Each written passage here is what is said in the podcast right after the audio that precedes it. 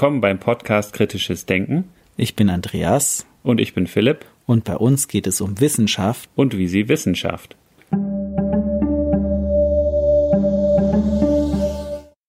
In Folge 68 haben wir mit Professor Christian Fichter von der Kaleidos Hochschule in Zürich gesprochen. Begonnen haben wir mit dem Thema Empörungsökonomie, also wie mit der Empörung von uns Menschen Aufmerksamkeit generiert wird und schlussendlich natürlich auch Geld verdient wird.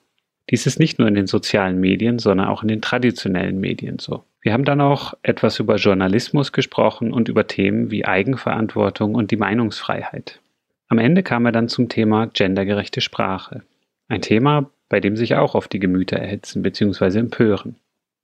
Ein sehr interessantes Gespräch, bei dem wir euch wie immer viel Vergnügen wünschen.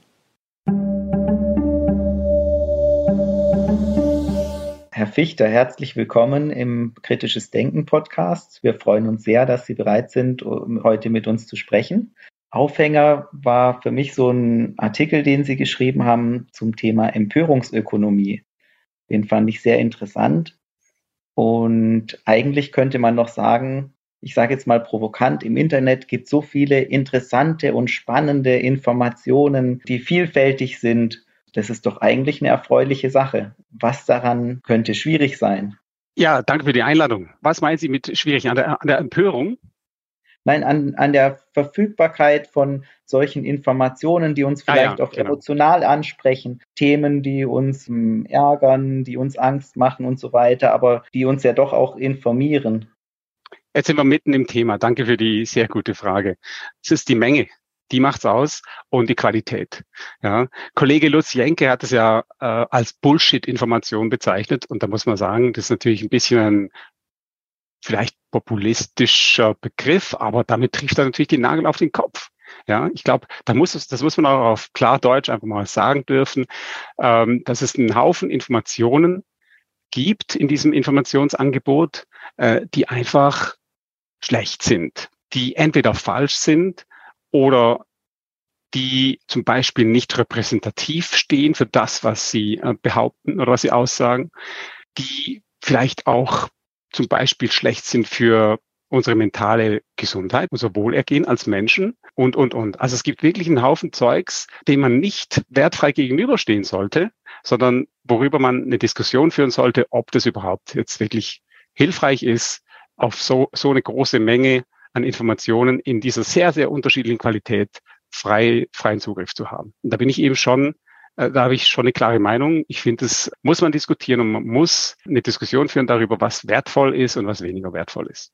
Ich denke bei diesem Thema Information im Internet, da gibt es zum einen ja die die Idee von der Demokratisierung des Wissens mit Wikipedia und so mit der Verfügbarkeit von, von Wissen eigentlich durch einen Mausklick. Auf der anderen Seite, und vielleicht ist es gar nicht wirklich eine andere Seite, aber in, meinen, in meiner Vorstellung ist es so ein bisschen eine andere Seite, wie mit Informationen zum Beispiel in Social Media umgegangen wird. Wenn man jetzt Facebook oder Twitter als Beispiel nimmt, wir, wir selber sind auf Twitter und ich sehe da sehr viel, kriege sehr viele Informationen finde es ein sehr gutes Werkzeug, um sein eigenes kritisches Denken zu schulen. Und was man aber da auf den Social Media Kanälen findet, mehr und mehr ist so ein, also eigentlich so Wutausbrüche und Shitstorms, wenn es um eigentlich Themen geht, über die man sich auch, ja, wie soll man sagen, sachlich auseinandersetzen könnte. Also man könnte jetzt vielleicht so unterscheiden, auf der Sachebene gibt es irgendwie ein Thema, da reden wir drüber.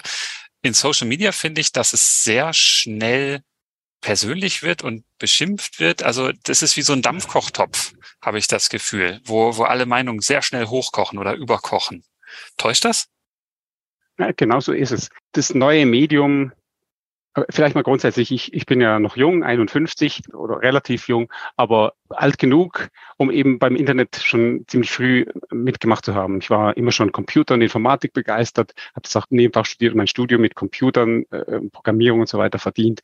Ich weiß noch genau die erste E-Mail, die ich 94, 95 als einer der ersten Studenten der, der Uni Zürich im, im Computerlabor dort unten geschickt habe, einfach nur zu meiner äh, zu meinem Kollegin, die Eva, die saß rechts von mir. Die E-Mail ging raus, natürlich damals übers Unix-Terminal und wir waren dann einfach total begeistert. Und die ganzen äh, Implikationen, die das eben mit sich brachte, das Web war damals noch sehr, sehr klein, aber Usenet, diese ganzen Foren und so, äh, das war natürlich sehr, sehr begeisternd. Also daher ich der Erste, der sagt, ganz, ganz toll, Internet. Also das vielleicht einfach nochmal vorausschicken als Präambel.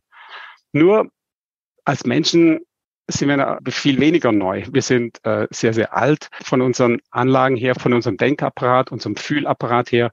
Und der ist ja, der lässt sich beispielsweise so aufteilen oder beschreiben als System 1, das eben schnell und emotional reagiert und System 2, das eben reflektiert und aufwendig und rational reagiert, um die Aufteilung von Danny Kahnemann und Amos Tversky zu verwenden.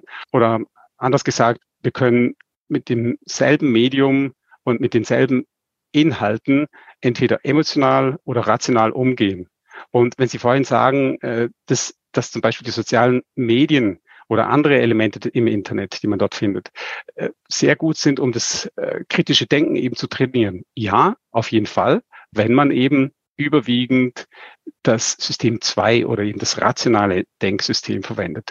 Ähm, nur leider, leider ist es eben so, dass wir meistens eben das nicht tun wollen, weil wir natürlich merken, das Denken, das Anwerfen vom aufwendigen Motor der Rationalität, das kritische Denken, das ist viel, viel anstrengender, als zum Beispiel auf das Bauchgefühl zu hören, auf die Wut zu hören, die sich sehr schnell einstellt, wenn man Inhalte im Internet konsumiert.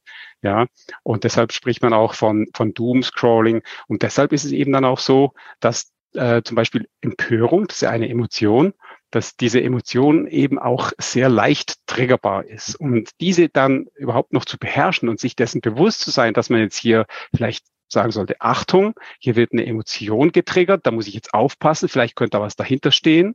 Ja, vielleicht möchte da jemand mich übers äh, Ohr hauen oder so. Das ist eben sehr aufwendig. Das wird in vielen Fällen von den Internetkonsumentinnen und Konsumenten nicht genutzt. Also Empörung ist jetzt, fand ich, ein sehr gutes Beispiel, weil es ja auch so eine sozial mitgeformte Emotion ist, wo man sagen könnte, es ist eine Art von Wut, die dann aber auch im Grunde nützlich ist in einer kleinen Gruppe, weil es darum geht, ja auch bestimmte Normen zu etablieren und einzuhalten in der Gruppe dann empöre ich mich über jemanden, der sich nicht an unsere verabredeten Regeln und Standards hält. Das kann eine sinnvolle Sache sein. Es gibt ja auch andere Emotionen, die angesprochen werden, um möglichst viele Klicks oder Internetnutzer auf eine Seite zu locken. Sei es jetzt gerade auch Angst, ne, irgendwelche Bedrohungsszenarien, aber manchmal auch positive Sachen und einfach solche äh, Sachen, die vielleicht, ich würde es vielleicht in der Kategorie Trash, sowas Boulevard Ne, irgendwie der Tod von Königin Elisabeth. Ich glaube, da habe ich nichts anderes mehr gefunden an Nachrichten an dem Tag. Oder ähm, die Beerdigung, wo, wo man sich dann fragt, wie viel wichtige Information steckt da drin. Aber interessant ist ja diese Verbindung mit dem, wie ist unser Gehirn gebaut und verknüpft und auf welche Informationen springen wir an. Und das ist ja im Grunde auch nicht grundsätzlich veränderbar. Ganz genau, also danke für das Stichwort. Und vielleicht noch das nochmal kurz darauf einzugehen, was Sie gerade gesagt haben, das mit dem, mit dem Tratsch eigentlich, das ist natürlich etwas, was auch angeboren ist, das wird häufig kritisiert, ja, Tratsch nicht und so. Aber Tratsch äh, ist eine niedrigschwellige Art und Weise, wie man teilweise auch sensible Informationen oder Informationen, die es nicht in die Zeitung schaffen oder zumindest nicht in die NZZ oder andere solche Medien, aber die doch Informationsgehalt beinhalten, die wichtig sind fürs Zusammenleben, ja, im Dorf? Oder in der Sippe. Also Klatsch ist auf jeden Fall was, was äh, schon einen Wert hat. Sonst würden wir es nicht machen. Wie überhaupt auch diese Emotionen. Natürlich haben alle Emotionen einen Wert. Es ist nicht so, dass sie einfach nur primitiv sind und von, von gestern, sondern Emotionen helfen uns bei der Orientierung in komplexen Umwelten. Und Emotionen treiben uns an und leiten uns. Sie bilden äh, den Antrieb hinter unserem ganzen Wirken eigentlich. Und ähm, im Prinzip ist es deshalb auch sehr wichtig, dass wir natürlich nicht sagen, ein, eine Emotion, sei es eine einfache Basisemotion wie Angst oder, oder Hunger, sei irgendwie mm, oder, oder eine kompliziertere wie eben eine, eine sozial geformte Emotion wie ähm, Empörung, äh, dass die irgendwie nicht wertvoll sind. Die sind wertvoll. Aber die können eben, wenn man sie alleine stehen lässt, können die eben auch Schaden anrichten. Und unsere Umwelt oder die, unsere Lebenswelt ist eine komplexe Lebenswelt geworden. Es gibt eine Reihe von Problemen, die sich eben rein emotional nicht lösen lassen. Und da wäre es dann eben wichtig, dass man das vorhin erwähnte System 2, also den Denkapparat, das ist ja auch neurophysiologisch so angeordnet, dass im Zentrum eher die Strukturen stehen, die eben fürs, äh, für die Emotionen zuständig sind und weiter außen dann eher die, die höheren kognitiven Funktionen, die System 2 Funktionen. Da wäre es dann eben erforderlich, dass diese basalen Funktionen, dass die ein Stück weit kontrolliert und überwacht werden von dem, was drüber liegt. Das ist schwer, weil es einfach auch so ist, dass die Hirnregion, ich will gar nicht mal neurophysiologisch argumentieren, aber, aber äh, die, die zentraleren, die schnelleren Funktionsweisen in unserem psychischen Apparat, eben die Emotionen, die Reflexe, das alles, das ist eben auch sehr viel schneller triggerbar und handelt auch schneller. Also die sensorischen und die motorischen Verknüpfungen zu diesen Arealen sind direkt und viel schneller als eben die Verknüpfung mit dem, mit dem Neokortex und Frontalkortex insbesondere, äh, wo es eben viel, viel mehr Zwischenstufen gibt. Und deshalb ist es auch so anstrengend, die Gefühlswelt zu kontrollieren. Das, das, das, das fällt uns schwer. Und kann auch das vielleicht woanders dann äh, anschauen, wo es jeder nachvollziehen kann, nehme ich an. Nicht mal bei einer politischen Debatte oder um die, wenn es um Qualität der Medienberichterstattung geht, sondern wenn es um einen Partnerschaftsstreit geht und einen Streit zwischen Freunden oder zwischen Kindern. Ne, bleiben wir mal bei den Erwachsenen. Die haben einen ausgeformten Neokortex. Jetzt kommen die nach Hause und es beginnt ein Streit mit dem Partner. Ja, sehr, sehr schnell passiert es doch da, dass man in einer Gefühlswelt drin steckt. Man merkt doch dann auch, dass man Mühe bekommt, äh, klar zu bleiben, ruhig zu bleiben. Vielleicht fliegen die Fetzen schlimmstenfalls. Und ich glaube, jeder gute Paartherapeut, Paartherapeutin weiß, dass es eben wichtig ist zu vermitteln, dass man da dann eben einen Abstand nimmt. Warum? Weil dann eben nur durch diesen Abstand die Möglichkeit entsteht, das schnelle System ein bisschen abkühlen zu lassen. Und das Langsame, das Rad, das, das System, was schlussendlich uns auch zur Rationalität und zu kritischem Denken befähigt, überhaupt mal anzuwerfen. Und das ist im Umgang mit einem Partner oder mit, mit im Büro, wenn dort ein Streit ist mit dem Chef oder mit Kolleginnen und Kollegen, ist es genau das Gleiche wie im Umgang mit Medien.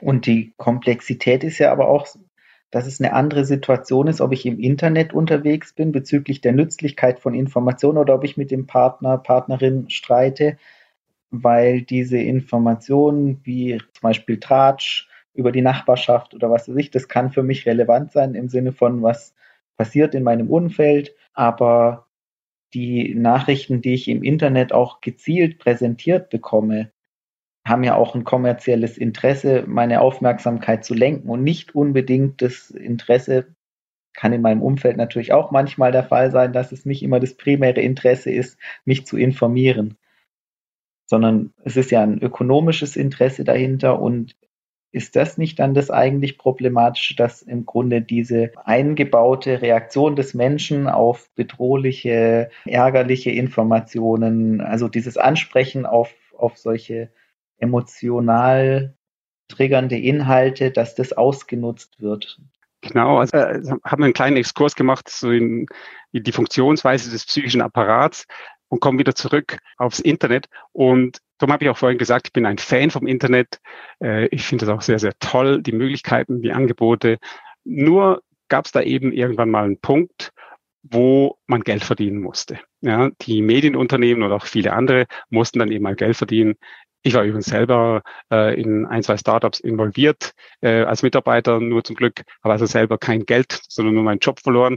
Aber hm, wir hatten halt da wirklich fantastische Ideen, konnten die aber nicht zu Geld machen. Deshalb sind wir da untergegangen mit unserem kleinen Startup in Zürich. Und das galt natürlich dann auch für die Medien. Und die haben dann irgendwann mal sich der Konkurrenz gegenüber gesehen, der sozialen Medien, also die, die klassischen Medien gegenüber der, den sozialen Medien und dem, dem Desiderat, also der, der Internet Nutzer, dass eben die Zeitungsinhalte, die Fernsehinhalte gratis oder günstig verfügbar sind. Das ist halt wirklich ein Gift, was da existierte. Das hat halt wirklich diese Geschäftsmodelle komplett verändert und man kann eigentlich sagen, zerstört, wie mir Journalisten sagen. Ja, also und das Ganze wurde dadurch dann noch verstärkt und akzentuiert, dass die sozialen Medien gemerkt haben, also wie man algorithmisch eben die Klicks der User anziehen kann. Also rechnerisch ähm, eigentlich ein, natürlich ein kompliziertes Problem, aber es ist von der Logik her ist es relativ einfach. Du musst einfach irgendwie rausfinden, was gefällt dem, der da auf deiner Seite ist, worauf klickt er, was liked er und so weiter. Das ist der Grund, warum es den Like-Button gibt. Und man kann, gibt auch noch andere Größen, wie zum Beispiel die Dauer der, der Anzeige und so weiter. Aber wenn man das rausfindet und diese, diese Tech-Firmen, Facebook, Twitter und, und auch LinkedIn inzwischen natürlich und diese Firmen, die sitzen da natürlich an einem sehr, sehr, sehr langen Hebel gegenüber den anderen Medien, den äh, klassischen Zeitungen und, und Fernsehmedien. Und die mussten eben nachziehen in diesem Wettkampf. Sonst hätten, wären sie einfach weg vom Fenster gewesen. Die mussten eben sich dieser Logik, dass eben nur was klickt, zählt, dieser Logik mussten die sich unterwerfen. Und das ist meiner Meinung nach ein wichtiger Grund dafür, dass eben auch die, die, die traditionellen Medien nicht anders konnten, als eben überwiegend oder zum sehr, sehr großen Teil emotionalisierte Inhalte zu liefern. So wie Sie das beschreiben, anhand eines Geschäftsmodells, was sich durchgesetzt hat, der Empörungsökonomie oder überhaupt Social Media. Man kann das ja auch einfach als Geschäftsmodell des, des News-Vermarktens oder sowas. Im, Im Grunde genommen steht ja dahinter dann auch irgendwie doch stehen Werbeeinnahmen, die im Internet ähm, mit Aufmerksamkeit verknüpft sind. Und was ich bei Ihnen im Lehrbuch, vielleicht da auch schon mal ein kurzer Hinweis darauf, Wirtschaftspsychologie für Bachelor, das habe ich angefangen zu lesen, sehr interessant, wo beschrieben wird eigentlich, wie das alles funktioniert, die wirtschaftlichen Zusammenhänge, die da auch dahinter stecken und wie die Psychologie da Einfluss nimmt. Da können wir vielleicht auch noch weiter drüber mhm. sprechen.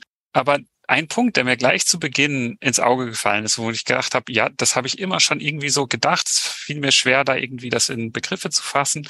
Aber bei Ihnen steht es beschrieben als Informationsasymmetrie zwischen Konsumentenseite und Produzentenseite.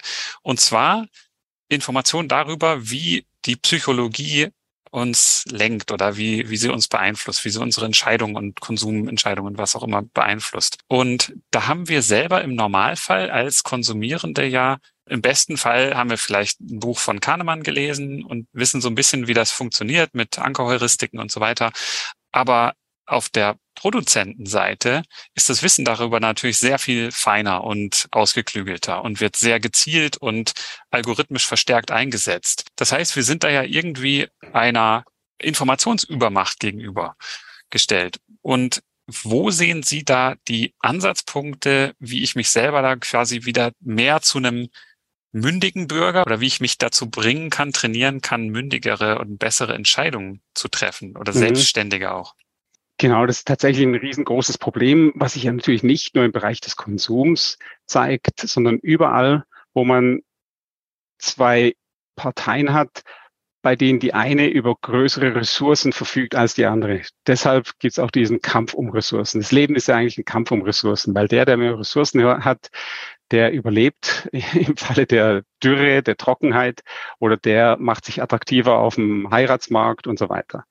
Und im Bereich des Konsums geht es eben um die, die Ressource Information. Und als Konsument bin ich eben knapp an äh, Informationen über ein Produkt äh, und als Anbieter dieses Produktes bin ich eben, habe ich sehr viel Zeit, um zum Beispiel eine Werbekampagne zu designen und so weiter und so fort, um die Vorteile des Produkts darzustellen, um eben die Konsumenten zum Kauf zu verführen. Da gibt es tatsächlich auch die entsprechenden Verkaufspsychotricks, die jeder Autohändler kennt, und das hat er übrigens, Klammer auf, Cialdini hat das sehr schön beschrieben, der, der Psychologieprofessor in seinem Buch äh, Überzeugen, also Persuasion, der ja auch ein halbes Jahr, glaube ich, gearbeitet hat auf dem Autogebrauchtwarenhandel.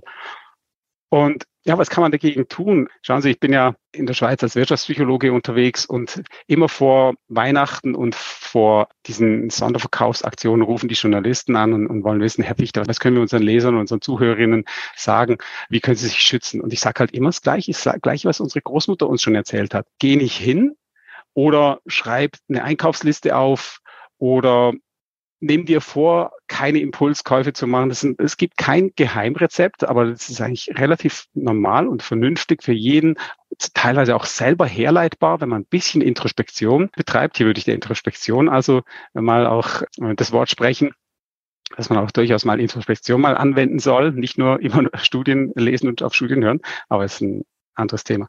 Und ähm, wenn man das eben macht, kann es gelingen, dass man sich dann als Konsument in diesem Kampf, wo es dann eben darum geht, diesen vielfältigen Ausverkaufs- und Schnäppchenreizen, dass man da eben diesen Reizen widersprechen kann oder widerstehen kann.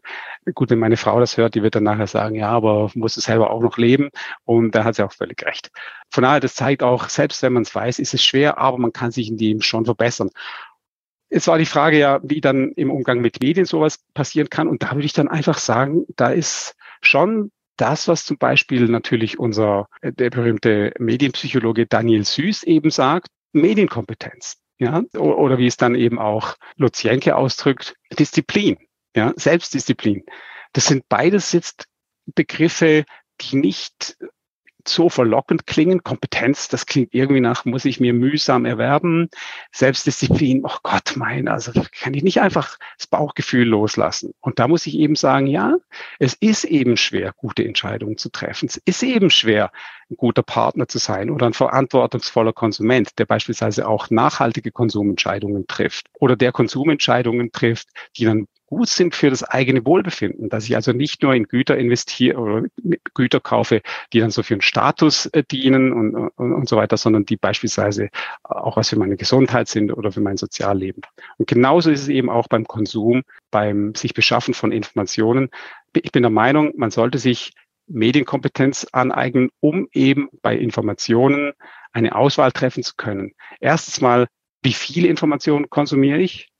Und welche Informationen konsumiere ich. Das sind meiner Meinung nach die beiden wichtigsten Punkte. Es gibt noch andere Möglichkeiten, dass man zum Beispiel Filter einbaut in irgendwelche Internet-Gateways, äh, ähm, die einem dann halt schlechte Inhalte vorbehalten. Aber da muss dann auch einer sitzen, der sagt, was ist denn schlecht? Das entspricht nicht mit unserem Menschenbild des mündigen Bürgers, Bürgerinnen und so weiter. Das wollen wir eigentlich lieber nicht. Und deshalb finde ich, am besten wäre es doch, man würde uns Menschen dazu anhalten, kompetent zu werden in diesen für alles so wichtigen Bereichen, wo wir eben vor dieser Wahl stehen, handle ich schnell und emotional oder langsam und überlegt. Eben, dass wir auch da für uns Verantwortung übernehmen müssen, wie wir mit gerade im Internet agieren, was wir uns anschauen. Und eben, wir müssen beim Denken lernen, erstmal lernen, selber zu denken und zu hinterfragen, woher kommt die Information, warum wird mir die Information präsentiert.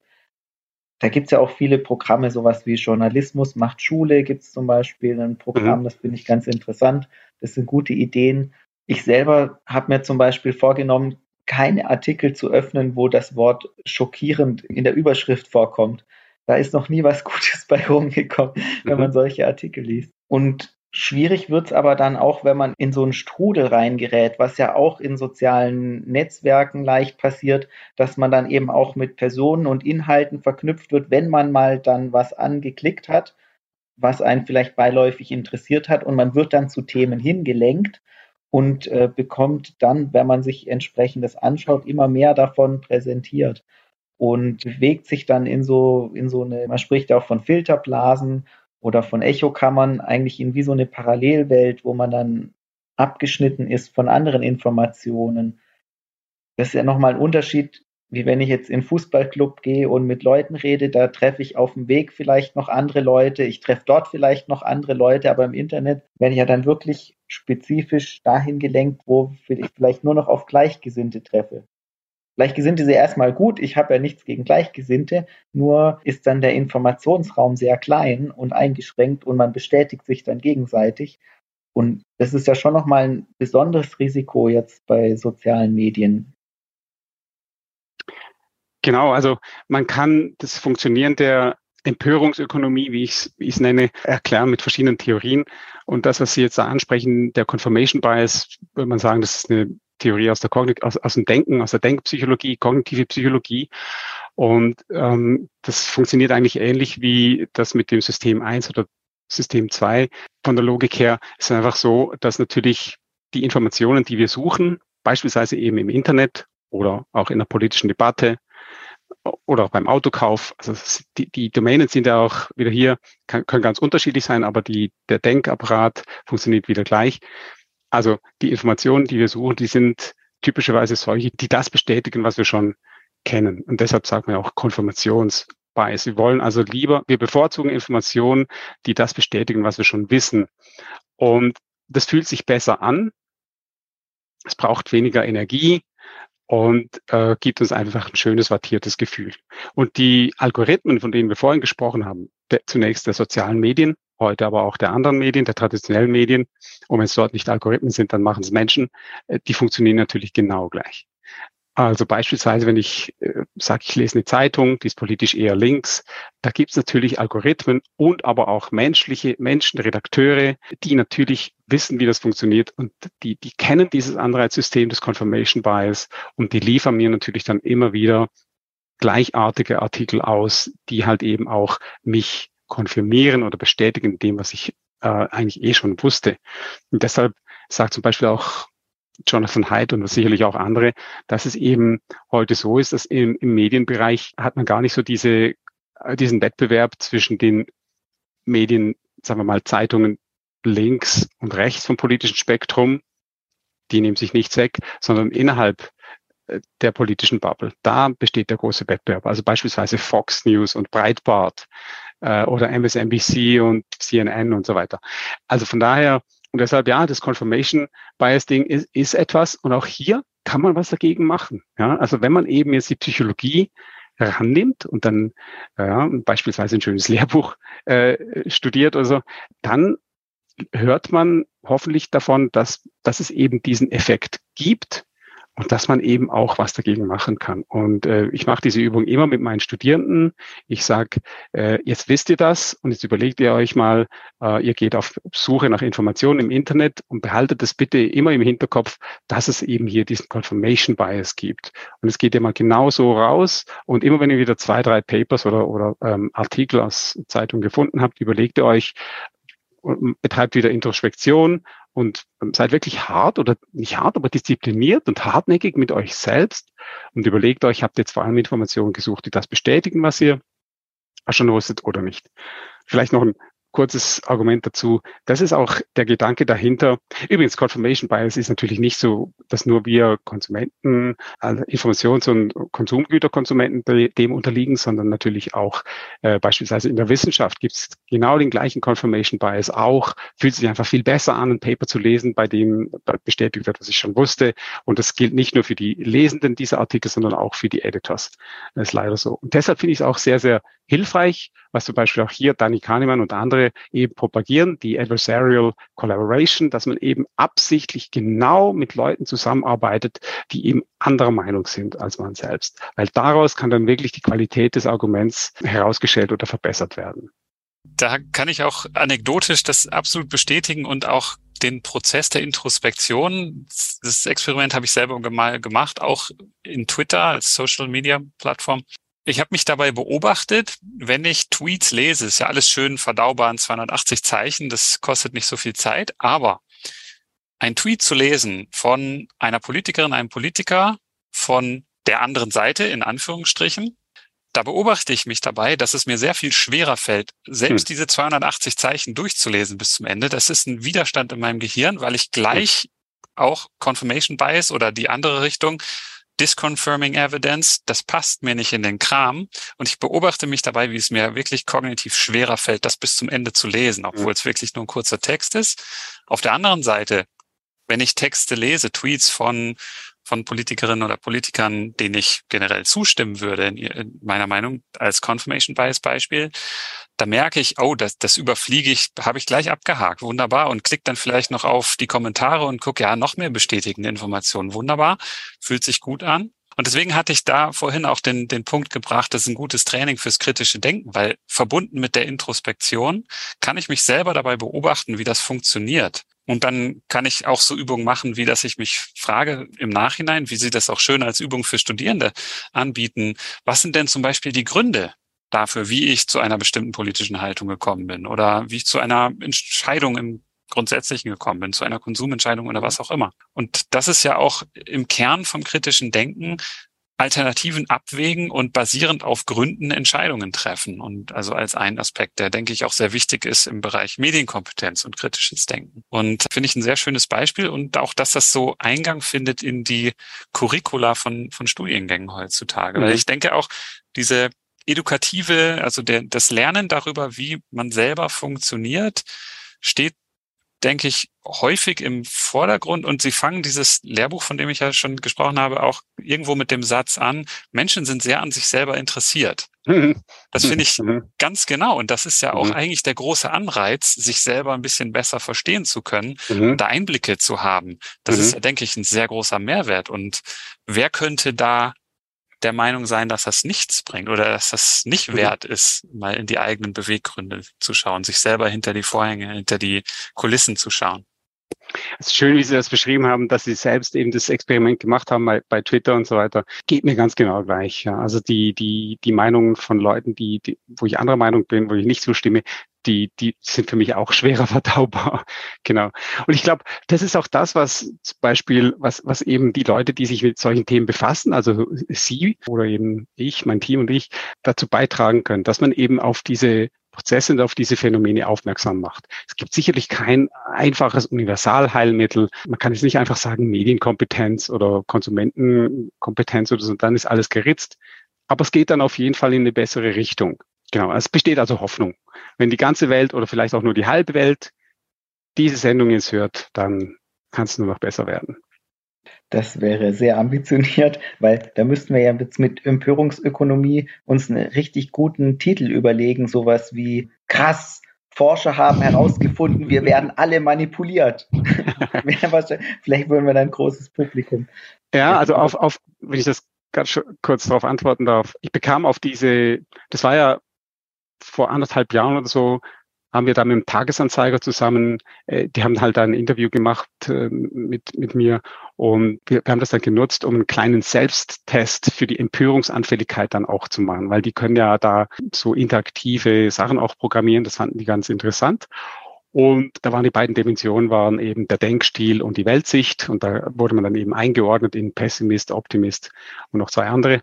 Und auf diesen Artikel bekam ich also wirklich eine große Menge an Zuschriften, praktisch nur äh, zustimmend, vor allem auch von Journalistinnen und Journalisten, die eben ähm, sagten, genau so ist es. Und wir sind in diesem System eben drin und äh, gefangen eigentlich. Wir würden eigentlich da gerne rausgehen und äh, wieder so wie früher trennen zwischen Berichterstattung und Meinung und so weiter. Das geht aber heute nicht, weil sonst bist du weg vom, vom Fenster. Und es gab ein paar wenige Zuschriften oder auch äh, Gespräche mit, mit Journalisten, die dann meinten, ja, aber Empörung ist wichtig, weil Empörung mobilisiert Kräfte. Und Empörung zeigt, wo was angepackt werden muss. Und da würde ich auch absolut zustimmen. Ja, das ist genau so funktioniert ja der Denkapparat. Wir spüren was, eine Emotion regt sich, Angst, Furcht, Sexualität, Hunger, Kälte oder eben auch eine höhere äh, Emotion wie eben die Empörung. Und die signalisiert uns, jetzt müssen wir uns mit was befassen, da gibt's was, was man tun muss, was wir anschauen müssen. Aber da darf man es dann eben nicht sein lassen. Ja? Kleines Beispiel, Klimajugend. Da kommen natürlich diese ganzen anderen Effekte dann auch noch dazu, dass das Gehirn beispielsweise in dem Alter noch nicht ausgereift ist. Da können wir dann Lutz Jenke wieder dazu was äh, sagen lassen. Aber die sind natürlich auch auf der Suche nach einer Identität. Das wäre dann die sozialpsychologische Erklärung, äh, warum die sich dann sehr gerne empören. Von daher würde ich sagen, auf jeden Fall, die haben eben gehört, in ihrer Bubble drin, natürlich inklusive Confirmation Bias, was halt da auch eine, eine Rolle spielt. Aber die haben halt gehört, Klima ist ein Problem. Und die empören sich dann sehr, sehr stark, machen dann auch auf sich aufmerksam, aber leider, leider können sie es nicht oder wollen sie es nicht dann aufs nächste Level bringen. Also die Argumente, die, die Klimajugend, ich würde es mal so sagen, die ist dann gut hörbar, aber wenig differenziert. Und deshalb ja. wäre ich dafür, dass man Emotionen nimmt als Indikator, hier ist was los, aber dass man dann die Emotionen auch wieder abkühlen lässt, um dann eben äh, die Rationalität oder das kritische Denken an, anwenden zu können. Das ist vielleicht so als kurzer didaktischer Einschub, wenn ich darf. Das ist ja so auch in den, in den Denkmodellen, wie kritisches Denken, wie, wie man das konzeptionalisieren kann und wie man das auch lernen kann. Da gibt's ja auf John Dewey zurückgehend diesen Prozess, was er beschreibt als reflektierendes Denken. Und das beginnt eigentlich immer mit einer initialen Irritation. Und da ist es, denke ich, sehr wirksam oder kann sehr wirksam sein, wenn man Empörung als Beispiel jetzt nimmt und sich die Leute auch mal ordentlich empören lässt. Aber dann, genau wie Sie sagen, dann folgt ein Prozess daraufhin. Abgleich mit Realität, mit inneren Überzeugungen, dann sich damit auseinandersetzen, erst alleine, dann aber auch in der Gruppe und dann wieder zurückführen, dass es handlungswirksam wird. Dieses Eintrittstor auch in das System 1 oder in das kritische Denken hinein, das funktioniert sehr gut, wenn man am Anfang erstmal es knallen lässt. Und im, im Unterricht kann das so aussehen, dass man mit etwas sehr Kontroversem startet. Mhm wo dann sich auch die Gemüter erhitzen. Aber dann mhm. braucht es mhm. eben auch genau das, den Abstand und die Reflexion, auch die Introspektion und dann wieder das Integrieren in, in das Verhalten. Mhm, perfekt, genau. Und das sollten wir eben lernen. Wenn wir nur noch rational denken würden und kritisch denken würden, dann wäre es ja langweilig und dann, dann wären wir auch gar nicht motiviert, dann hätten wir gar keine Lust, ja, um so eine Diskussion dann, so eine Diskussion zu vertiefen. Und daher, es braucht wirklich beides. Und ich glaube, da gibt es verschiedene Wege, wie man dahin kommen kann. Eins ist wirklich, dass man es eben übt in, in, in, in Zirkeln, äh, indem man sich eben damit befasst. Das kann ja auch am Stammtisch passieren, es kann ja auch äh, angeleitet werden. Das bringt mich gerade auf die Idee, dass man dazu vielleicht mal ein Kartenspiel oder ein Gesellschaftsspiel zum kritischen Denken, das wäre doch mal was für Sie beide. Könnten Sie doch herausgeben, würde ich mir auch gerne beteiligen. Mal andere Möglichkeiten gibt's, die ich aus der Forsch psychologischen Forschung kenne, natürlich eben das, äh, das wirklich das äh, psychologische Distanzieren, ähm, dass man eben wirklich diesen Schritt zurück macht. Das kennt man auch aus der kognitiven Verhaltenstherapie, äh, wo man eben weiß, wenn man zum Beispiel Stress hat mit einem Partner oder mit einem mit, äh, mit dem Chef oder so, dass man dann eben äh, sich distanzieren soll, weil das eben die Perspektive aufmacht und die Emotionen abkühlt. Oder auch, womit ich mich ungefähr seit zwei Jahren erst befasse, aber also gleich lang ungefähr, wie wir dieses äh, Empörungsökonomie-Thema aufgreifen in unserer Forschungsgruppe, mit Achtsamkeit oder Meditation. Das finde ich ein spannendes Gebiet und da laufen auch verschiedene Forschungsaktivitäten dazu, wie man dann eben mit Achtsamkeit und Meditation beide Kräfte nutzen kann, eben diese eher basaleren äh, Emotionen, aber dann auch eben das, das Denken, wie man das eben trainieren kann. Ich wollte noch mal kurz einhaken bei dem Thema Journalismus, weil ich das auch sehr spannend fand ich habe mir so überlegt, vielleicht waren wir auch eine Zeit lang sehr verwöhnt mit Qualitätsjournalismus, mit ausgebildeten Menschen, die versucht haben, wahrheitsgemäß Sachverhalte darzustellen. Das gab es jetzt ja auch noch nicht so lange. Davor war es nicht mhm. so, dass Sachverhalte so dargestellt wurden. In der Regel, dass sie jetzt wirklich mhm. eine Situation authentisch wiedergeben, sondern es waren ja oft gezielte Falschinformationen, mhm. manipulierte Informationen oder was weiß ich. Das war jetzt eine Zeit, wo der Journalismus wirklich vielleicht auch gut gearbeitet hat und im Internet funktioniert es eben nicht mehr und wir haben halt auch immer weniger Journalisten, die dazu beitragen. Man erkennt gar nicht mehr, wer ist jetzt eigentlich ein Journalist und oder woher kommt die Information und jetzt verschlechtert sich sozusagen die Situation eigentlich wieder was ist jetzt eigentlich in, das ist jetzt nichts Neues in dem Sinne. Also ich glaube, im Mittelalter waren sachdienliche Informationen besonders rar. Ich glaube, heute hätte man potenziell ja doch mehr Möglichkeiten, solche zu finden. Also wir sind nicht in einer genauso schlechten Situation wie damals, aber diese Fülle der Informationen macht es dann doch wieder schwierig, dann eben auch dieses gezielte Ausnutzen. Und ich frage mich schon, ob es da nicht auch noch Möglichkeiten, Regeln geben muss, wie man das vielleicht eingrenzt, dass das eine ist ja sozusagen, dass wir als Individuen lernen, damit umzugehen. Und das andere ist, können wir als Gesellschaft vielleicht auch uns Regeln überlegen, die es uns eben besser ermöglichen, damit umzugehen oder welche Informationen wie verbreitet werden. Das ist eine schwierige Sache, aber ich denke schon auch, wir haben im Zusammenleben in verschiedensten Situationen Regeln, wie wir miteinander umgehen, welch, was darf ich sagen, was darf ich nicht sagen. Da gibt es ja durchaus gewisse Einschränkungen. Und die Frage ist für mich schon, braucht es da nicht auch gewisse Gestaltungen auch in einem virtuellen Raum, im Internet, in sozialen Medien? Ja, sehr gut, dass wir jetzt wieder auf den Kern eigentlich des, des Pudels zurückkommen. Das stimmt auch, was Sie sagen. Soweit ich weiß, ich bin ja kein Medienwirkungsexperte oder Medienpsychologe, aber es war wohl tatsächlich schon eine relativ jüngere Erfindung, dass man eben die Medien dann so zur Objektivität führt und äh, dass eben Medien so auch eher diese, Patho diese, diese Seiten auch bewirtschaftet haben. Das war wohl früher schon so. Da müssen wir mal ein Gespräch drüber führen.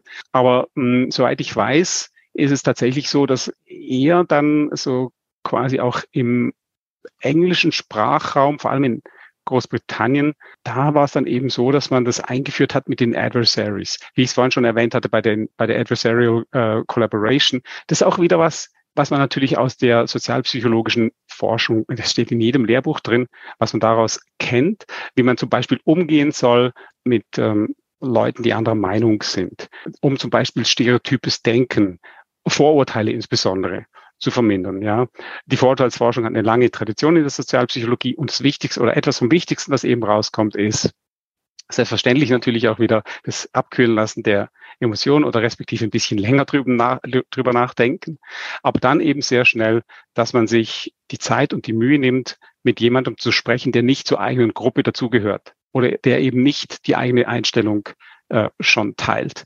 Ja, also die Perspektive des anderen zu übernehmen. Und das ist ja etwas, was wir Menschen ja haben, dass wir diese Möglichkeit haben, die Empathie, dass wir uns in, in das Denken eines anderen hineinsetzen können, Theory of Mind. Also ähm, ich kann mir vorstellen, wie Sie jetzt denken, was Sie jetzt denken und so weiter und so fort.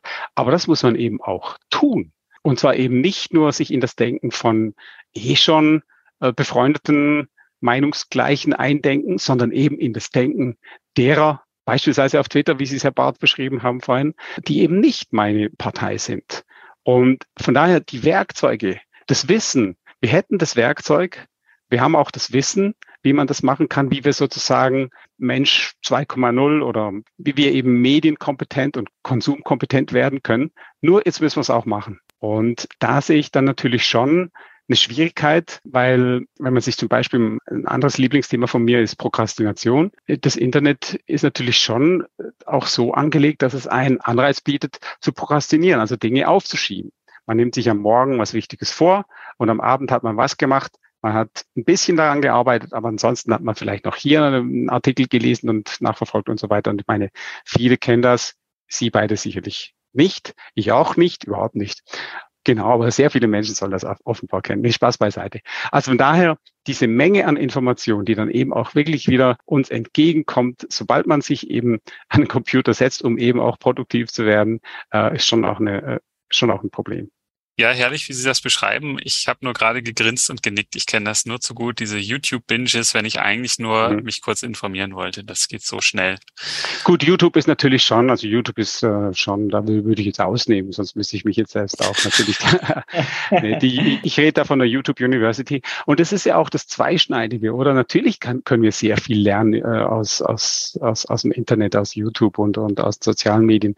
Und beispielsweise, ich mache ganz gerne hobbymäßig Instagram. Und bin mir schon bewusst, dass beispielsweise diese Prozesse, die da passieren können, äh, insbesondere die Beeinflussung von Jugendlichen, das ist absolut toxisch, ja. Da, da kann man ja geghostet werden und die jungen Menschen insbesondere, aber nicht nur die Jungen, die müssen natürlich dort sehr, sehr aufpassen, dass ihnen nichts, nichts Schlechtes passiert.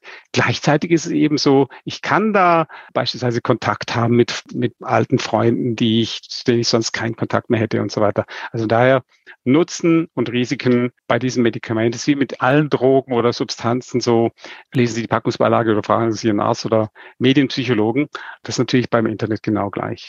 Sie haben mir gesagt, ich kann all das Wissen haben um die Prozesse, um die ganze Psychologie dahinter.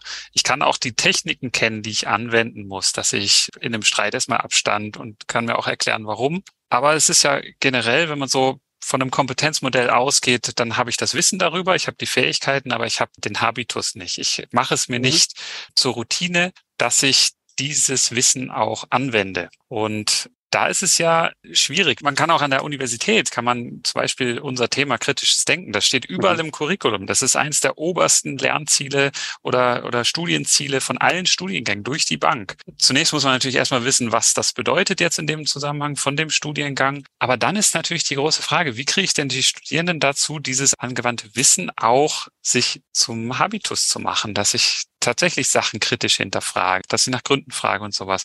Wie kriege ich das hin? Und da scheint mir doch irgendwie der Trend dahin zu gehen oder vielleicht aus Hilflosigkeit, dass gesagt wird, ja, das ist jetzt halt Eigenverantwortung. Da muss man, das überlässt man dann den Individuen, das auch anzuwenden. Und da kann man ja im Grunde genommen auch niemanden zwingen. Und Andreas, du hast vorhin gemeint, braucht man da Regulierung. Aber da stelle ich mir auch extrem schwierig vor zu sagen, da gibt's jetzt Vorschriften darüber, welche Denkgewohnheiten man jetzt anwenden muss, oder? Ich bin ein Freund der Eigenverantwortung, aber auch ein Kritiker. Und äh, beispielsweise, wenn es um Konsumfragen geht, bin ich mir einfach bewusst, es gibt diese Psychotricks, die angewendet werden können und da reicht dann die Eigenverantwortung nicht mehr, weil die Eigenverantwortung, das ist wie Butter, die dann schmilzt im Ofen. Und von daher bin ich dafür, dass man dort, wo es hilfreich ist, reguliert, um eben die Eigenverantwortung zu entlasten. Aber natürlich entspricht es unserem Menschenbild und unserem Selbstbild und unserem Wunschbild von uns selber, dass wir gerne eigenverantwortlich sind, soweit wie möglich. Und von daher wäre ich schon dafür, dass man versucht, natürlich durch eben ähm, eine Möglichkeit ist Selbstdisziplin, ähm, dass man das eben auch wirklich übt und einübt. Wie erreiche ich denn meine Ziele? Wie schaffe ich es, dass ich YouTube ausgeschaltet lasse und so weiter? Ich glaube, da braucht es wirklich eine Reihe von erfolgreichen Selbstwirksamkeitserfahrungen. Da bin ich überzeugt, nicht nur aus der eigenen Erfahrung, sondern auch aus der Beobachtung, wenn ich Studierende begleite bei Arbeiten, dass wenn die einmal drin sind und dass sie merken, Mensch, wenn ich jetzt wirklich so quasi die, die Schrottsachen zulasse und einfach mal meine wissenschaftliche Literatur oder die Lehrbücher oder vielleicht auch auf YouTube Fachgespräche mir anhöre oder Podcasts, wenn ich da das mache, vielleicht mal nur zwei, drei Stunden und nachher das zu Papier bringe, dann habe ich wirklich was geschafft, auf was ich stolz sein kann und womit ich zufrieden bin, wo ich, wo ich auch was lerne oder wo ich was beitrage oder vielleicht auch nur, womit ich dann eine bessere Note bekomme. Und ich denke, es ist sicherlich ein Mittel, dass man wirklich den Leuten, die Leute befähigt und auch anregt dazu, positive Selbstwirksamkeitserfahrungen im Umgang mit diesen gefährlichen, aber eben auch nützlichen Substanzen, Internet beispielsweise oder Konsumgüter, dass man da eben das ähm, herbeiführt oder erleichtert. Es ist natürlich schwer, auf jeden Fall. Aber wir ja. können das leisten und wir müssen das auch leisten. Es gibt schon ein paar Challenges. Ich bin zwar sonst eher auf der Seite von Steven Pinker, der findet, alles wird immer besser oder vieles wird besser. Nichtsdestotrotz, wir haben es jetzt gesehen, Covid, Ukraine, andere Dinge, diese Probleme, dass sie sich nicht einfach so im, Wohlgefallen auflösen, sondern da müssen wir eben unsere Denk, unseren Denkapparat anschalten. Das, geht, das funktioniert nicht hier dann nur auf die Empörungs, äh, nur auf das Bauchgefühl oder nur auf die Emotionen zu hören. Da müssen wir denken. Wenn wir es nicht tun, wird es brenzlige Situationen geben, immer mehr. Ob wir uns damit auslöschen, wäre schon möglich. Aber ich denke, es wird jetzt möglicherweise, ich bin da jetzt schon kritischer Optimist und sage, es gab jetzt ein paar Warnschüsse, Schüsse vor den Bug, die uns gezeigt haben, wenn wir uns nicht zusammenraufen und eben die Möglichkeit, die wir eben haben für Rationalität, für kritisches Denken nutzen, dann wird es noch häufiger und noch schwerwiegendere äh, Situation geben. Dann ist die Situation, dass wir eine Maskenpflicht hatten oder, oder, oder Lockdowns. Dann war das Pipifax dagegen, was da auf uns noch zukommt. Mhm, und ich, ich stimme Ihnen da total zu. Also wir würden den Podcast ja gar nicht machen, wenn wir nicht die Idee mhm. hätten, dass man sein Denken verbessern kann und kritischer werden kann und sozusagen den Umgang mit Internet und Medien und so weiter auch optimieren kann. Absolut. Also bin ich ganz dabei obwohl ich jetzt selber da auch nicht so besonders kompetent fühle, muss ich ehrlich zugeben. Und gleichwohl denke ich, dass es eben auch diese Regulierungsseite, das, ich habe jetzt auch keine wirklich guten, durchschlagenden Ideen. Ich glaube, das braucht ja auch einen gesellschaftlichen Diskurs. Aber wie sowas aussehen könnte, sei es jetzt irgendwie, es gibt ja auch schon die Pflicht, dass irgendwelche Werbeanzeigen gekennzeichnet werden müssen. Aber wenn diese Kennzeichnung dann irgendwo in so einem kleinen Eck unten ein paar Millimeter groß ist, ich glaube nicht, dass es wirksam ist, äh, dass Menschen erkennen, das hier ist jetzt eine Werbeanzeige. Wenn die Überschrift suggeriert, hier wird äh, eine, eine Nachricht geboten oder dergleichen. Und auch, dass wir uns anonym in verschiedenen Netzwerken miteinander austauschen, das hat Vorteile, aber es hat eben auch Nachteile. Auch wie Menschen miteinander verknüpft werden, welche Informationen, wie diese Algorithmen arbeiten. Auch da gibt es natürlich Möglichkeiten, diese Sachen zu verändern, wobei man natürlich dann Gefahr läuft, sozusagen die Geschäftsgrundlage der Unternehmen, die diese Algorithmen generieren, dann auch denen wieder zu entziehen. Also es ist natürlich eine komplexe Sache und da gibt es auch keine einfachen Lösungen. Aber ich glaube schon, dass es da auch in gewissen Bereichen notwendig wird. Nehmen wir diesen Sturm aufs Kapitol oder genau. ähnliche Sachen, wo, wo wirklich auch Falschnachrichten, Fake News, die haben ja einen enormen Einfluss auf politische Entscheidungen, auf das Verhalten von Menschen und können ja auch wirklich zu gefährlichen Situationen und Veränderungen führen, die Demokratie destabilisieren, auch gerade wie wir es jetzt erfahren, dass gezielt ja auch Desinformationen gestreut werden, um demokratische Gesellschaften zu destabilisieren. Und da muss man ja auch einen Umgang damit finden. Und natürlich können jetzt Unternehmen wie Facebook nicht selber dann entscheiden, was sie für eine wahre, für eine richtige, korrekte Information halten und was nicht wenn die sozusagen das Internet zensieren würden, selbstständig, wäre auch ein Problem. Und gleichzeitig, wir wollen keine Zensur. Und andererseits haben wir aber da auch ein großes Problem mit den vielfältigen Informationen, die wir vielleicht nicht wollen, dass sie sich so verbreiten und dann eben ja, Millionen von Nutzern dann präsentiert werden es ist ein sehr, sehr wichtiger Aspekt. Wir haben da vor einem Jahr mal eine Straßen, ein Straßenexperiment gemacht mit der Schweizer Wissenschaftssendung Einstein, wo wir halt eben Fake News präsentiert haben und äh, geschaut haben, wie die Leute auf der Straße, ob die Kompetenz sind im Umgang mit Fake News. Erfreulicherweise auch waren die Leute sehr, sehr skeptisch und sicher ungefähr die Hälfte haben das durchschaut, diese verschiedenen äh, kleinen Spielchen und Experimente, die wir mit, mit ihnen durchgeführt haben. Was natürlich auch ein Stück weit klar ist, wenn natürlich ein Forscherteam auf der Straße ist mit so tatsächlich gefakten Zeitungsberichten kommt, dann durchschauen die das natürlich tendenziell eher. Aber zum Glück kann man ja eigentlich auch mal was Positives sagen über Europa und Schweiz, äh, Deutschland, deutschen Sprachraum. Sind wir natürlich noch lange nicht so weit wie in den USA. Eben, Sie haben es gesagt, Sturm aufs Kapitol. Die Frage zum Beispiel, soll man eben so Leute wie Donald Trump canceln oder eben von, von Twitter entfernen? Gibt es auch den anderen Fall von Alex Jones, äh, von dem Sie wahrscheinlich wissen, soll man den, diesen Leuten die Meinungsfreiheit vorenthalten?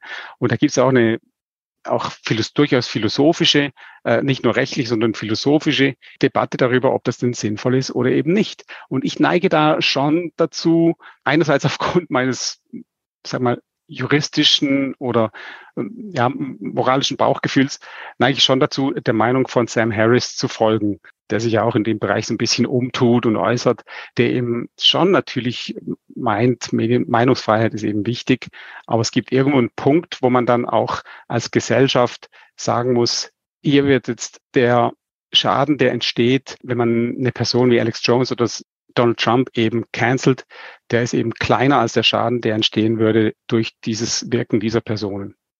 Es ist ja da auch oft gar nicht klar. Es heißt ja Meinungsfreiheit.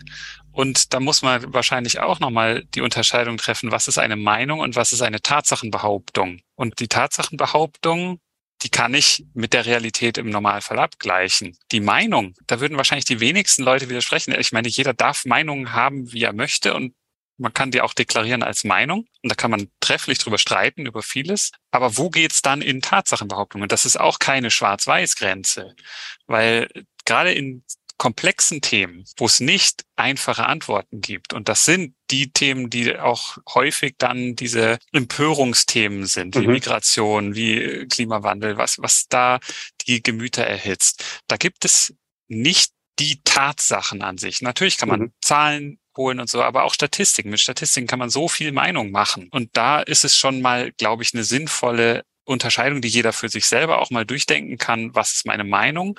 Und wo denke ich, das ist eine wie auch immer objektivierbare Tatsache und wie kann ich die vielleicht falsifizieren, wie man das in der Wissenschaft macht. Genau, und, und, und da sehe ich wieder einen Ansatzpunkt für Optimismus. Die, unsere Epistemologie, die Art und Weise, wie wir zu Einsichten gelangen oder zu Erkenntnissen gelangen, die entwickelt sich schon über die letzten paar Jahrhunderte hin zum Bessern.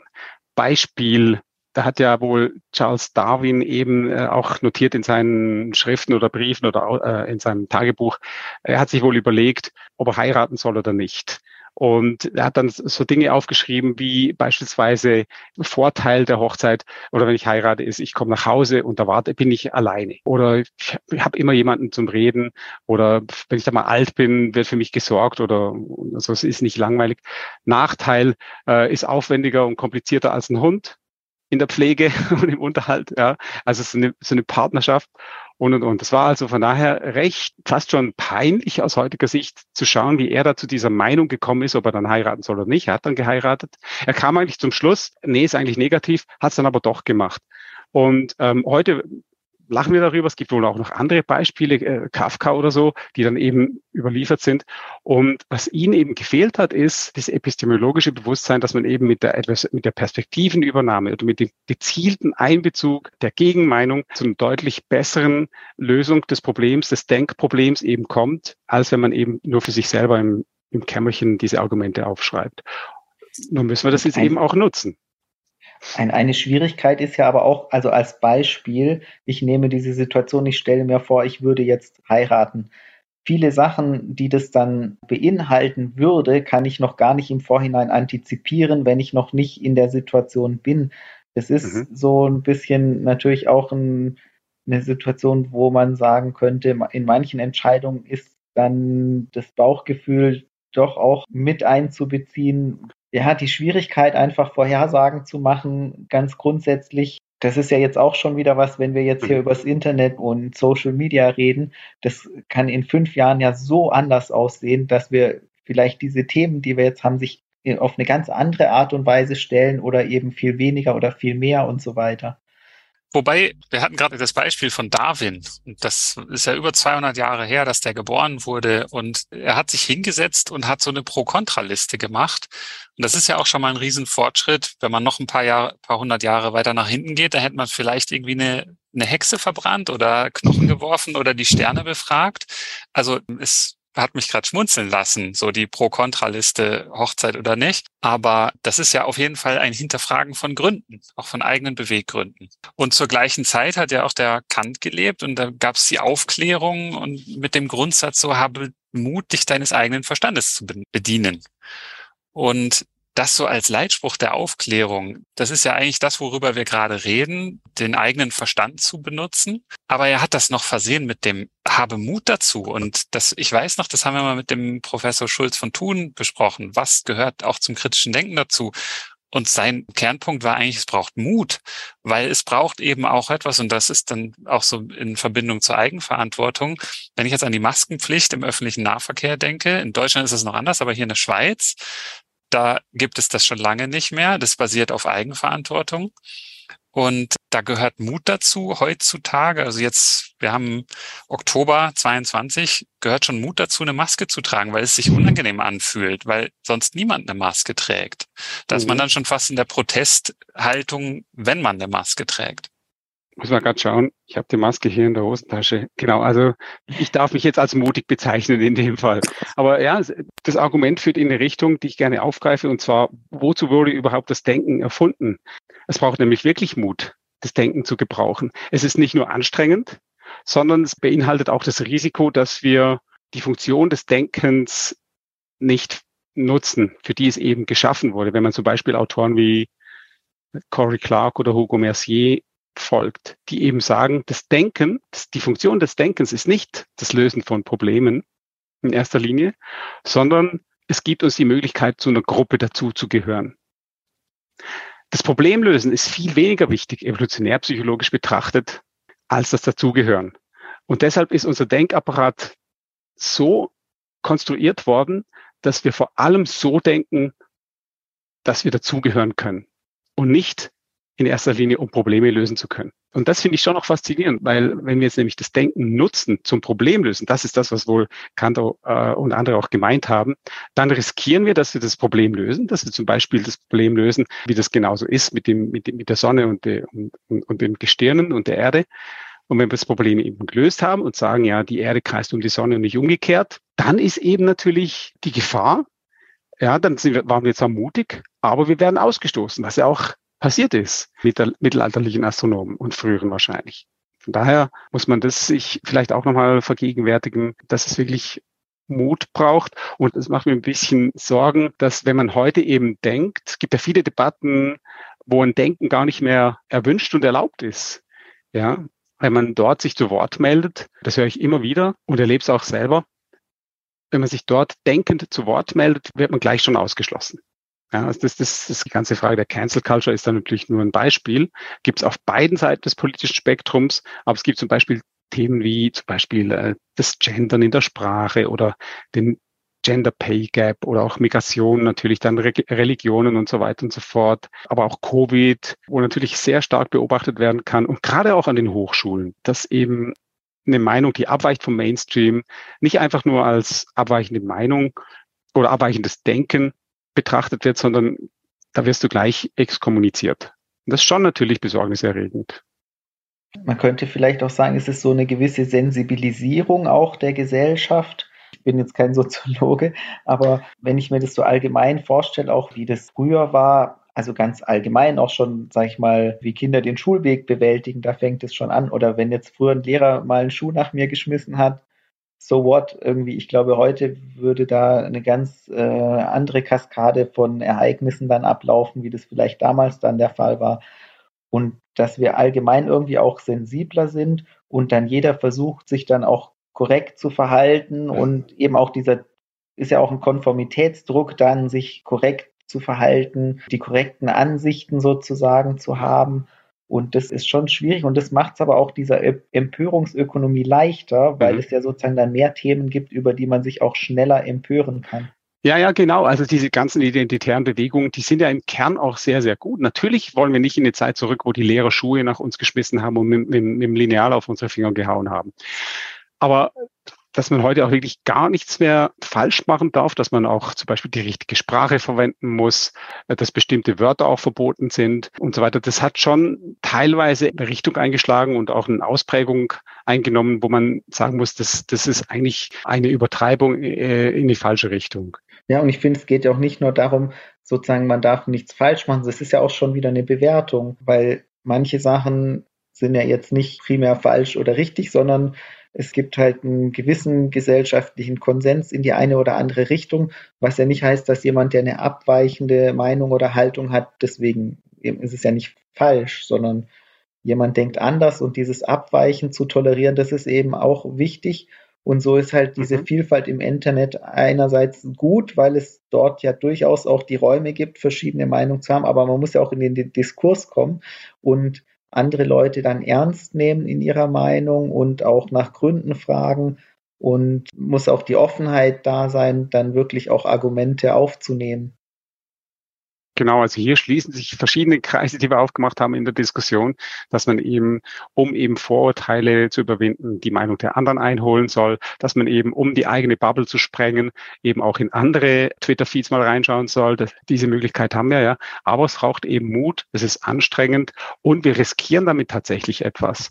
Ja, also da gibt es zahlreiche Beispiele dafür und deshalb entspinnt sich eben auch in diesem Bereich so eine Debatte. Deshalb gibt es in Deutschland oder im, im deutschsprachigen Raum das, dieses Netzwerk Wissenschaftsfreiheit und, und es gibt verschiedene andere Vorstöße und Engagements, die eben diesem Prozess was entgegensetzen wollen. Und da, da, das, da muss ich sagen, bin ich sehr dafür. Man kann nicht sagen, Diversity, Equity, Inclusion, aber eigentlich, was man betreibt, ist eigentlich eine absolute Monokultur.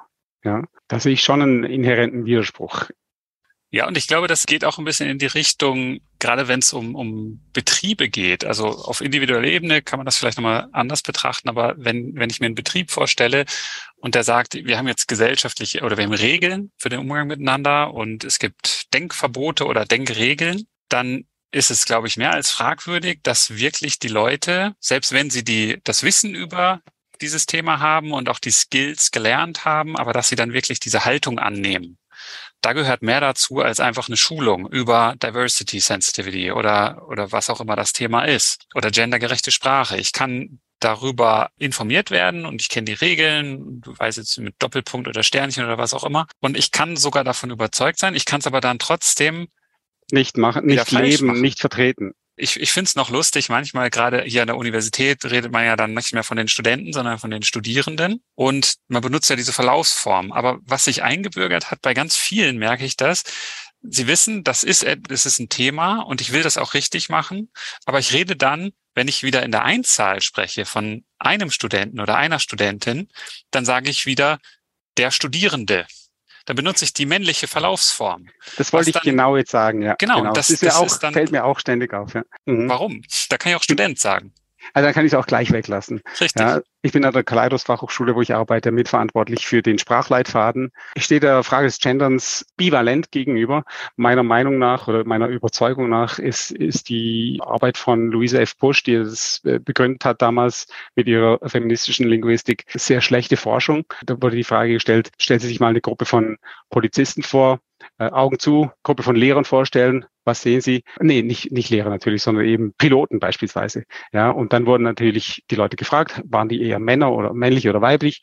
Und man hat halt dann gesagt, ja, es waren eher äh, männliche Personen. Das hat man sehr wenig mit der Sprache zu tun, sondern es hat damit zu tun, wie die Realität eben ist. Es ist eben so, Sprache bildet die Realität ab, nicht umgekehrt. Wenn es umgekehrt wäre, dann wäre es zum Beispiel in Ländern, wo eben nicht männliche und weibliche Formen existieren, dann wäre es dort so, dass die Gleichberechtigung viel weiter gibt. Ich meine, das ist eine ganz andere Debatte, die führt auch jetzt zu weit, aber da würde ich schon sagen, das, was wir uns, glaube ich, einigen können drauf, egal welche Meinung das man da hat, die Diskussion wird sehr häufig auch unwissenschaftlich geführt und ins, geht ins Politische rein und bestätigt eigentlich das, was wir jetzt schon ein paar Mal angesprochen haben, dass es häufig beim Denken dass man den Eindruck hat, das Bedenken dient eher dazu, Gruppenzugehörigkeit zu signalisieren, als den Wunsch, zum Beispiel wirklich herauszufinden, ob jetzt eben vielleicht doch auch die Sprache des Denken beeinflusst. Also da ist ja so ein Teil, ne? wenn ich jetzt gendergerecht spreche, dann gehöre ich zur Gruppe dazu, Ne? Dann bin ich jemand, der daran teilhat und wenn ich das nicht mache, dann bin ich natürlich schnell, werde ich zum Feindbild und sozusagen der Sinn und Unsinn von der gendergerechten Sprache ist nochmal ein anderes Thema. Das kann ja durchaus manchmal sinnvoll sein. Ich, also ich denke jetzt mal, man macht zum Beispiel, man schreibt eine Stellenanzeige, dann kann es durchaus sehr sinnvoll sein, dass sich Frauen mehr angesprochen fühlen, wenn ich jetzt auch die weibliche Form mit dazu nehme oder nur die weibliche oder wie auch immer. Aber es gibt auch Situationen, wo es wahrscheinlich wenig Effekt hat und wo einfach der übliche Sprachgebrauch, also ich fühle mich da einfach auch alt. Ne? Ich, ich, ich habe jetzt immer so sprechen dürfen und auf einmal soll das falsch sein. Dann denke ich, die Sprache ist ja auch gewachsen. Ich habe letztens gelesen, zum Beispiel, dann hieß es Kunstschaffende. Als ich auf eine Ausstellung gegangen bin, habe ich gefragt, was soll das sein? Das sind jetzt keine Künstler mehr. Das sind jetzt Kunstschaffende und der Bäcker ist jetzt der Brotschaffende. Ich tue mich dann irgendwann schwer damit irgendwie und es macht ja auch den Sprachgebrauch schwierig. Also so ein Stück weit fehlt natürlich dann so die Information, wo ist es vielleicht sinnvoll und hilfreich und wo ist es dann auch so ein bisschen eine Überempfindlichkeit in unserer Gesellschaft, dass man dann auch alles ganz korrekt machen muss und wo man sich dann eben auch bei diesem Thema sind wir auch Empörung, wo man sich dann wieder drüber aufregen kann, aha, der hat es jetzt falsch gesagt. Genau, und das ist das, was mich daran stört. Wenn ich da ein bisschen Werbung machen darf auf einen Beitrag, den ich mal für eine Zeitung geschrieben habe zum Gendern. Ich habe es da mal versucht, mich ein bisschen durch das Ganze durchzuwühlen. Das ist sehr, sehr anstrengend eben auch, weil da sehr äh, emotional argumentiert wird und man hat den Eindruck, da wird gekämpft, da wird nicht argumentiert, da wird gekämpft und zwar emotional und politisch. Weltanschaulich wird da gekämpft, die Guten gegen die Bösen und beide Seiten genau gleich. Und ich komme halt eben zum Schluss, ja, es gibt eben natürlich diese Interpretation, dass es generische Maskulinum eben tatsächlich auch den Sexus meint und nicht nur den Genus. Und die einen sagen, das ist ein Missverständnis und die anderen sagen, es ist kein Missverständnis. Mein Schluss, den ich daraus ziehe, ist, Lasst uns beobachten, lasst uns schauen, ob und wie man die Sprache verändern kann. Lasst uns beispielsweise in unseren Sprachleitfäden Beispiele zeigen, wie man es machen kann, wenn man es anders machen möchte. Aber Lass uns nicht dazu übergehen, Vorschriften zu machen. Lass uns nicht dazu übergehen, Noten abzuziehen, wenn jetzt nicht zum Beispiel ein Doppelpunkt oder ein Sternchen gesetzt wird oder eben das Gegenteil. Weil diese, diese Debatte ist definitiv noch nicht abgeschlossen. Die Forschung ist noch im Gang. Und da würde ich sagen, da gibt es im Englischen den Ausdruck des Modeling Through, der Modeling Through Strategie. Das heißt eigentlich ein bisschen unedel auf Deutsch das man sich durchwurschteln soll. Und da wäre ich schon der Meinung, das Durchwurschteln wäre in dem Falle hilfreich und lasst uns auch hier einfach ein bisschen mit, mit einem leichten Herzen vorgehen und die, die einen sollen gendern, wenn sie das wollen, die anderen nicht. Hauptsache ist, dass wir uns dafür nicht hassen. Und ich denke, ganz wichtig dabei ist auch, sich zu fragen, warum? Was ist das Ziel von dem? Und wenn es darum geht, gesellschaftliche Ungerechtigkeit, nicht Ungleichheit, sondern Ungerechtigkeit zu beseitigen, dann kann man sich überlegen, ist die gendergerechte Sprache ein probates Mittel dazu. Und da ist es, und da kenne ich die Forschung nicht, aber Sie scheinen sich da durchgelesen zu haben.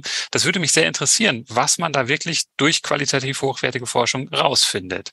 Inwieweit die Sprache auch die Lebensrealität und dann auch effektiv die die Lebensumstände von Menschen verändert oder beeinflusst. Und da denke ich, Mhm. dass, dass, da muss man gucken, was, was wissenschaftlich raus. Modeling Through gefällt mir da. Wenn es dazu führt, so wie Sie es auch beschrieben haben, dass man dann Sprachleitfäden rausgibt und ich dann der Studierende sage und da wirklich an dem, was ich eigentlich verändern möchte, nichts verändere, sondern nur Mhm. mir das Gefühl gibt, ich bin jetzt konform mit den Regeln. Ich habe die Box abgehakt und muss mich da gar nicht weiter mit auseinandersetzen, wo es vielleicht ein sehr unbequemes Thema ist, dass ich mir als Mann eingestehen muss, vielleicht in Bereichen, das ist jetzt eine Hypothese oder einfach nur, ich denke nur gerade laut, da muss ich mir vielleicht auch manchmal unangenehme Umstände oder sowas zu Gemüte führen oder muss mich damit auseinandersetzen und muss sagen, ja, jetzt mal gesetzt den Fall, das ist tatsächlich so. Was würde das denn bedeuten? Was heißt das für mich und so? Und nicht einfach nur das Häkchen setzen und sagen, ja, jetzt rede ich gendergerecht und jetzt ist das Problem vom Tisch, weil so einfach ist es, glaube ich, nicht. Genauso ist es. Ich habe in meinem Team und auch sonst in meinem Bekanntenkreis tatsächlich Gender-Forscherinnen oder äh, Forscherinnen, die zum Thema Frauen in der Wirtschaft beispielsweise forschen, die aber selber das, das generische Maskulinum verwenden. Und zwar nicht aus Überzeugung, sondern das kommt einfach so in der freien Rede heraus.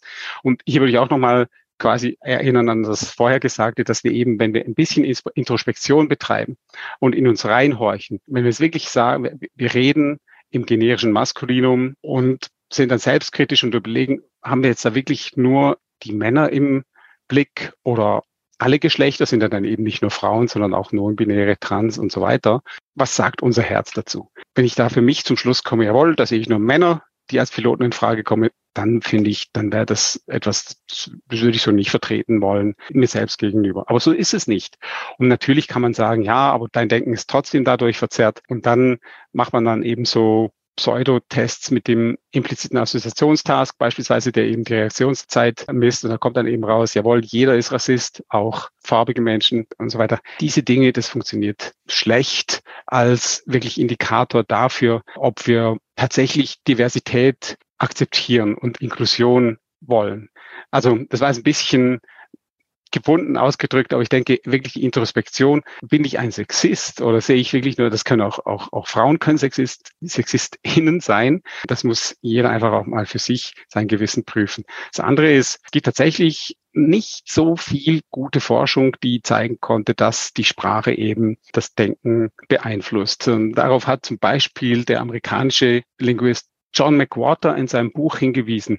Das Buch heißt The Language Hoax und was er damit meint, um das ganz kurz darzustellen, ist, dass eben äh, diese sogenannte Sapir-Whorf-Hypothese, nach der eben Sprache, die Sprache das Denken beeinflusst, ähm, die trifft eben nicht zu. Hintergrund ist dieser Worf, wie hieß es noch gleich mit Vornamen, Benjamin Worf, das war eben ein Hobbylinguist, ein sehr, sehr guter Hobbylinguist. Im Hauptberuf war er eben Brandversicherungsexperte, aber der war halt eben fasziniert von der Sprache der Hopi. Indianer, die er wohl um die 1910 oder so rum analysiert hat. Und der stellte eben fest, die haben keine Zeitformen, keine Zukunft, keine Vergangenheit.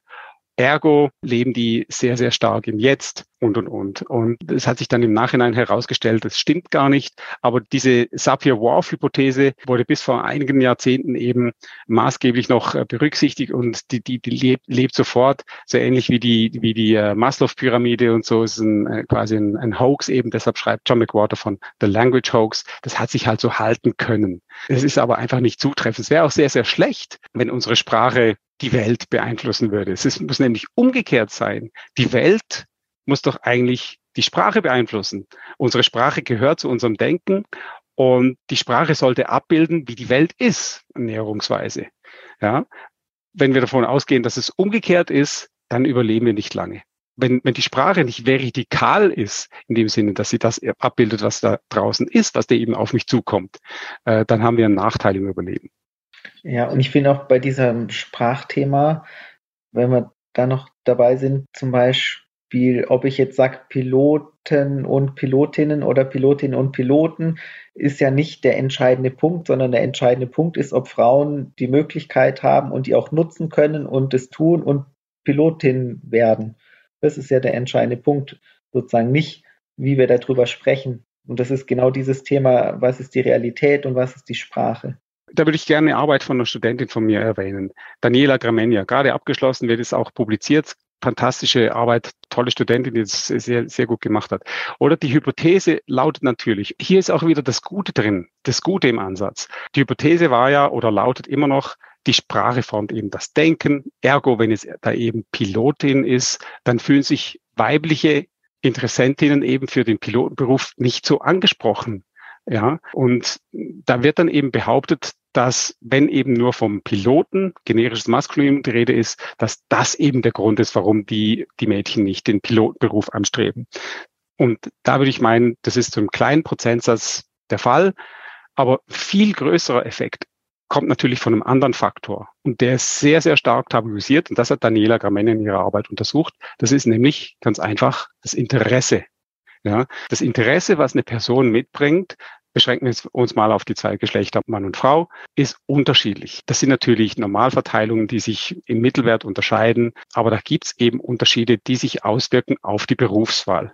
Und Daniela Gramagni hat das mal untersucht für die Schweiz. Da ist es dann eben so, dass bestätigt wird, dass in anderen Ländern auch schon bestätigt wurde auf dem Hintergrund übrigens von einem etablierten Modell, dem RIASRIC-Modell von Holland. Ja, man höre und staune, die Interessen der Geschlechter unterscheiden sich. Deshalb wählen Frau und Mädchen häufige Berufe, wo es um etwas Lebendiges geht, mit Kommunikation und Fürsorge äh, um Menschen. Und Buben wählen eher Berufe dann, die eben äh, technisch sind, die auch in Richtung Führung gehen, komplexe Systeme, diese Dinge. Und das ist etwas, das darf man ja heute fast nicht mehr sagen aus dem Grund, den wir vorhin schon besprochen hatten. Man wird eben exkommuniziert und man wird eben als schlecht betrachtet. Nur aus dieser Tatsache, dass es eben so ist, dass es unterschiedliche Interessen gibt, darf man ja überhaupt nicht ableiten, dass es auch so sein oder so bleiben soll, sondern genau wie Sie es vorhin gesagt haben, immer ob ich jetzt gelbe Socken trage oder grüne, ob ich Mann bin, Frau, trans, non-binär, ob, was für eine Hautfarbe ich habe, welche Sprache ich spreche, alle Personen sollen doch einzig und allein aufgrund ihrer Leistungsfähigkeit und aufgrund ihres Interesses beurteilt werden, wenn es beispielsweise darum geht, jemanden einzustellen. Das ist lustig. Ich glaube, ich habe noch nachträglich bei einer Umfrage über Twitter mitgemacht, aber die war dann schon geschlossen. Ähm, oh, die, da ging es nämlich gerade, da habe ich selber auch eingeschätzt, was sind meine mhm. Interessen, mhm. was ist meine Berufswahl und so weiter. Ich, Das mhm. klang jetzt so wie das. Sehr interessant. Habe ich, dort, hab ich dort verbreitet, ja, genau. Ja, mhm. ja genau. Das da kommt aber noch mehr. Geklickt. Das okay, ist ein Forschungsstream, den wir weiter verfolgen. Lustigerweise verfolgt das mein Team und sonst eigentlich niemand in der Schweiz. Deshalb sehen wir da natürlich ein bisschen eine, eine Forschungsmarktlücke. Ja. Ich finde das aber interessant. Jetzt sind wir voll abgeschweift auf, mhm. auf das Thema gendergerechte Sprache. Aber es ist ja eine Anwendung auch dafür, dass wir uns überlegen, was ist so der Mainstream? Was macht die Peer Group? Unsere In-Group und braucht es dann auch Mut, vielleicht von dieser, oder wenn man eine andere Meinung vertritt, die auch kundzutun, aber vor allem auch das Hinterfragen, auf welcher Grundlage bin ich denn dieser Meinung, dass ich jetzt pro oder auch kontra gendergerechte Sprache bin? Was für Effekte gibt's denn da und wie gut ist das untersucht? Wie genau weiß man das überhaupt? Wie, wie gut gesichert ist dieses Wissen? Das finde ich ist auch wieder ein gutes Beispiel dafür, wieder für kritisches Denken, da Introspektion mhm, mhm zu mhm. betreiben und sich zu überlegen, jetzt mal ganz ideologiefrei, um was geht es denn da überhaupt? Was ist denn das Thema der ganzen? Ist das das Thema Sprache und Konstanz von Sprache? Da ist man, glaube ich, schnell widerlegt, dass, dass man zeigen kann, dass Sprache sich immer schon entwickelt hat. Mhm. Da ist man, glaube ich, auf, hat man die Wissenschaft nicht so im Rücken. Also Sprache ändert sich immer. Das ist, glaube ich, bekannt. Aber dann kann ich mich fragen, geht es mir überhaupt um die Sprache oder geht es vielleicht eher darum, um, um Gerechtigkeitsfragen mhm. in der Gesellschaft. Ja, und ja. das ist absolut wichtig. Und vielleicht ist das einfach ein Kondensationskeim, sich auf dieses Thema zu stürzen und durch die Eingangspforte gendergerechte Sprache sich mit dem Thema auseinanderzusetzen. Sehr gut. Kann ich einfach so stehen lassen und unterschreiben. Vielleicht noch hinzufügen, genauso kommt es mir auch vor. Und wenn sich diese Erkenntnis, wie Sie sie jetzt gerade geschildert haben, das mal durchsetzt, dann können wir uns vielleicht daran machen, die ganzen Probleme, die, die Wicked Problems sind, also vertragte Probleme, nicht eben einfache Probleme, diese auch wirklich anzugehen. Und das, was jetzt passiert in vielen diesen Debatten, beispielsweise in der Gendersprachdebatte, ist eben, das dient einem anderen Zweck. Gruppenzugehörigkeit, Einfachheit des Denkens, diese Dinge, aber nicht einer Verbesserung, nicht der Gerechtigkeit tatsächlich. Sonst würde man eben genau das tun, was Sie gesagt haben. Man wird eben die Informationsbasis, die man hat, so ähm, ähm, rigoros wie möglich untersuchen, anzweifeln, in Frage stellen. Und deshalb macht mir mein Job als Forschungsleiter an der Fachhochschule auch so Spaß, weil da geht es natürlich eben hauptsächlich darum, nicht nur eigene Forschung zu betreiben, sondern natürlich die Studierenden dazu zu bringen, zu wissen, was Forschung ist, was Wissenschaft leisten kann, wo es eben auch die Fallstricke gibt. Gibt ja gerade beispielsweise in der Psychologie sehr, sehr viele Forschung, die eben nicht wiederholt oder nicht ähm, repliziert werden konnte. Aber äh, sich damit zu befassen, um das unseren Kindern und unseren Studierenden beizubringen, und das finde ich schon äh, sehr, sehr wichtig. Und, und da denke ich, können wir schon noch weitere Fortschritte machen und dürfen uns erhoffen, dass wir die, die Probleme, die sich eben noch bieten, äh, auch angehen und lösen können. Deshalb bin ich eben schon kritischer Optimist. Das klingt vielleicht nicht immer so, aber ich glaube schon, dass es insgesamt in eine gute Richtung kann, sofern wir uns nicht vorher wegbomben.